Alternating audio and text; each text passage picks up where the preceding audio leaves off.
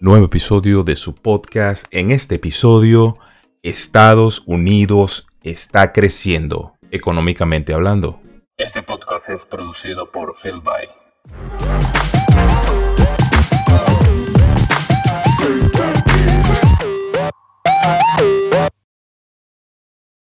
Sean todas y todos bienvenidos una vez más a Pa' que sepáis podcast. Antes de empezar, www.estebanrafaeljr.com más 44 78 56 para el contacto, contacto WhatsApp. Vamos a empezar con algo que me dejó súper estupefacto el día de hoy porque lamentablemente los medios de comunicación no te van a decir esto. No te van a decir lo bien que va la economía en países que se respira la libertad a pesar de todos los intentos de la surdería o de la porquería zurda que existe alrededor del mundo.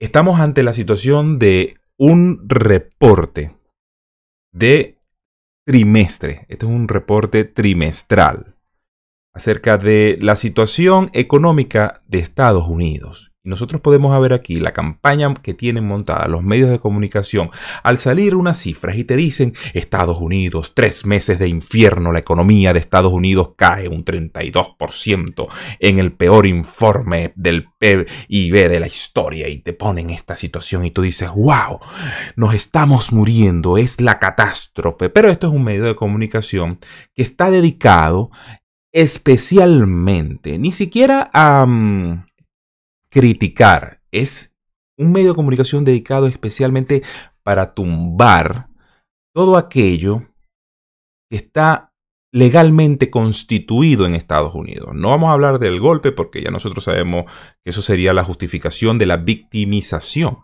Vamos a hablar de una situación en donde los medios de comunicación se han puesto de acuerdo para entregarse de cuerpo y alma en la campaña a favor de un candidato, porque ni siquiera es un golpe por el golpe, es para entregar el poder, el país más importante del mundo, en manos de la progresía. Y allí es donde está el detalle. ¿Por qué? Salió el, salió el informe trimestral de eh, cuánto ha crecido, cómo está la salud económica de Estados Unidos. ¿Por qué? Porque es un país, el país más importante del mundo, y hay que decirlo. No es China, no es Rusia, no es, mira, no es Inglaterra, no es ningún otro país que Estados Unidos. Lo que sucede en Estados Unidos sirve para tomar la tendencia a nivel mundial. Sirve como medidor. Y los medios de comunicación, por supuesto, Internet, eh, entre otros, que no aceptan la realidad de que la economía de Estados Unidos en cuatro años, en cuatro años ha sido muchísimo mejor, muchísimo mejor que como la había dejado Obama. Porque para aquellos que no les gusta Trump, sencillamente dicen, eso fue una economía heredada por Obama. Mira, Obama se fue hace cuatro años. Obama dejó un desastre a nivel internacional. Obama le, le regaló la industria, y siempre lo digo, le regaló la industria manufacturera a China sin ningún tipo de negociaciones a favor de Estados Unidos. No le puso un coto a todo lo que sería eh, este tipo de industria. Las mudó de Estados Unidos a China. Eso es el detalle, porque cuando Estados Unidos de repente crecía el 1%, venía China y crecía el 10%, y venía China y crecía el 20%, y venía China y crecía... Nadie en 25 años se les había puesto delante a este monstruo, ay que el, el monstruo chino acaba de despertar, el dragón decían, el dragón oriental acaba de... No, no, no, no, fue sencillamente que países superpoderosos, Estados Unidos, Inglaterra, parte de Europa, casi todo el mundo se entregó al modelo esclavista capitalista de China. Modelo que esta gente progresista quiere llevar a Estados Unidos. ¿Por qué les digo esto? Porque salen los informes y dice que en época de pandemia, que una economía crezca en épocas de pandemia. Esto no tiene nada que ver con que a Obama, Obama le dejó algo. Eh, Obama no dejó nada. Obama no, mira, Obama lo que dejó fue un hombre metido en el baño de las mujeres. Eso fue lo que dejó Obama hasta allí, ya. Y fue en el último periodo porque le convino políticamente, porque no fue un presidente que lo haya reconocido en su primer mandato. Después hablamos de eso. Ahora, la economía creció un 33.1%. Les duela a quien no les duela. Pero los medios de comunicación te van a decir, el impacto económico de abril, mayo y junio fue más de tres veces más fuerte que el récord anterior de 10% en, en, en 1958. Y casi cuatro veces peor. Estamos en época de pandemia, donde todas las economías cayeron, donde a pesar este crecimiento, ¿y por qué yo les digo que es un crecimiento? de que cerraron Estados Unidos, de que los demócratas mantienen cerrados estados, gracias a Dios que no son los estados que producen más, todavía existe partes de Estados Unidos que están produciendo al 100%, industria manufacturera, me imagino que del, del carbón, la industria petrolera, toda esta maquinaria que tiene Estados Unidos todavía, emprendedores todavía echándole bolas porque saben que en épocas de pandemia pueden producir más. Eso se trata la libertad. De eso se trata, no que venga un gobierno y te controle y te ponga como un esclavo, como lo que sucede en China. 33.1%. Y ahí es donde tenemos que hacer la campaña.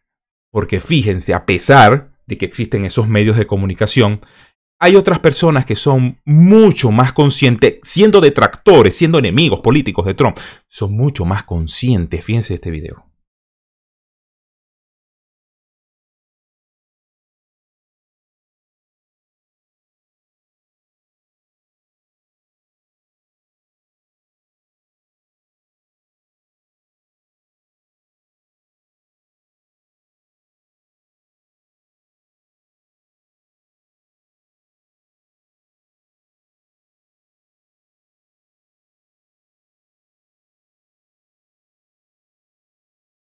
Period. End. O sea, punto. Cállense la jeta. Eso es lo que quiere decir.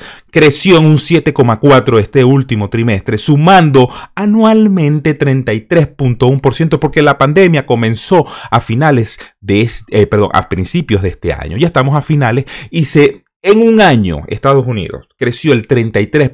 Le duela a quien le duela. Este señor es un detractor. Este señor no puede ver a Trump pintado en ninguna parte. Y ahí está asumiendo su el triunfo, porque el triunfo de la economía de Estados Unidos nos va a afectar a todos, así estés en China, así estés en Japón, así estés en todas partes. Por eso yo siempre he dicho, bueno, que este es un plan de la progresía para colocar otras potencias en primer lugar. ¿Por qué? Porque se mantiene cerrado Estados Unidos y a pesar de que el propio presidente, desde el gobierno federal, ha pedido que abran la economía y que mejor andar sobre la marcha para saber, porque ningún científico sabe lo que está sucediendo. Fíjese lo que sucede en Europa, fíjese lo que sucede en Italia. Volvieron, en España volvieron a encerrar a la gente. No somos animales. No somos animales. Y esto demuestra que los científicos no saben nada. Digamos. Pero más que eso, por supuesto, existe esta gráfica. Vamos a, vamos a describirle esta gráfica.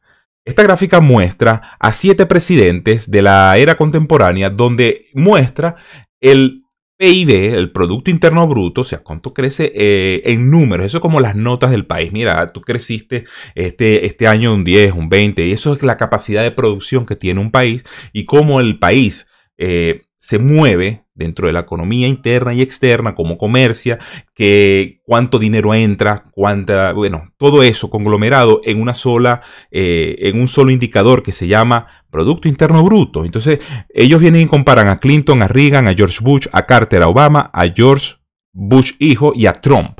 Pero en la gráfica de Trump, por supuesto, Trump lo ponen de último porque estamos en una época de pandemia. Ninguno de los otros presidentes, a pesar de las guerras que ellos mismos provocaron, porque Trump, si hay guerras provocadas, porque también hay que ver ese punto, y no me quiero pasar de los 15 minutos, si hay guerras provocadas por este gobierno, yo les puedo jurar de que ese crecimiento no se porque el gasto militar hubiese sido tan, tan ridículamente enorme que no hubiese dado basto para nada. Pero como Trump recogió esas tropas y todo eso se traduce en, en ahorro de dinero para, para, los propios Estados Unidos, gastar en guerras que no tienen sentido.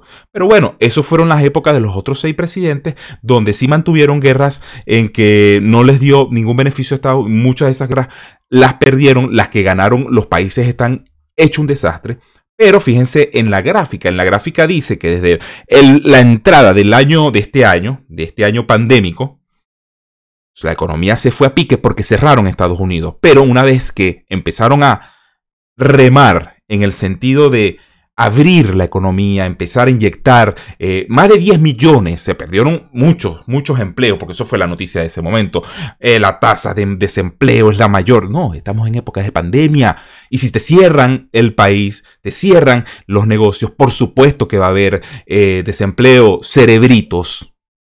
Tú vienes y agarras a mitad de año la economía y empiezas a forzar para que la economía se, se transforme o vaya remando conforme a lo que venga viniendo y venga, vayan, vaya, váyase viendo cómo reacciona el consumidor. Se plantearon los deliveries, a Amazon, un gran boom económico en Amazon, muchas empresas de delivery para arriba, 100%, y empezaron a abrirse todas a, nueva, a una nueva realidad, a empezar a dejar un poquito la era industrial para empezar con la nueva era, eh, llámese la era de la información.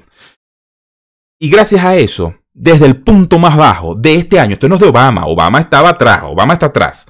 Este año, gracias a, las medidas que, dicen que fueron erróneas, gracias a esas medidas, Estados Unidos, Estados Unidos creció un 33.1%.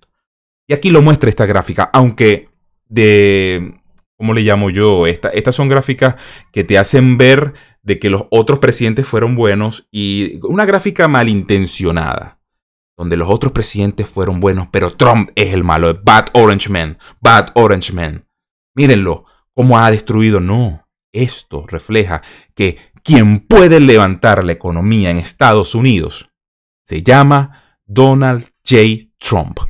¿Por qué? Porque se la devastaron con un virus que vino de Oriente y ahora él va a hacer lo suyo en las próximas, ojalá en los próximos cuatro años, porque puede suceder todo. Yo le hago campaña, pero yo sé que puede ganar Biden también. Hay mucha gente que está cegada del odio.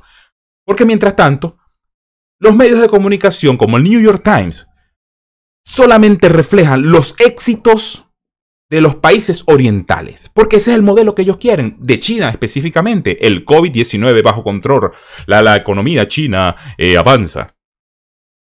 Entonces, eh, las exportaciones aumentaron y los gobiernos locales se involucraron en bla, bla, bla, bla, bla, y te hacen un artículo haciéndole loas, este Kit Brotchner, car, car, fucking hell.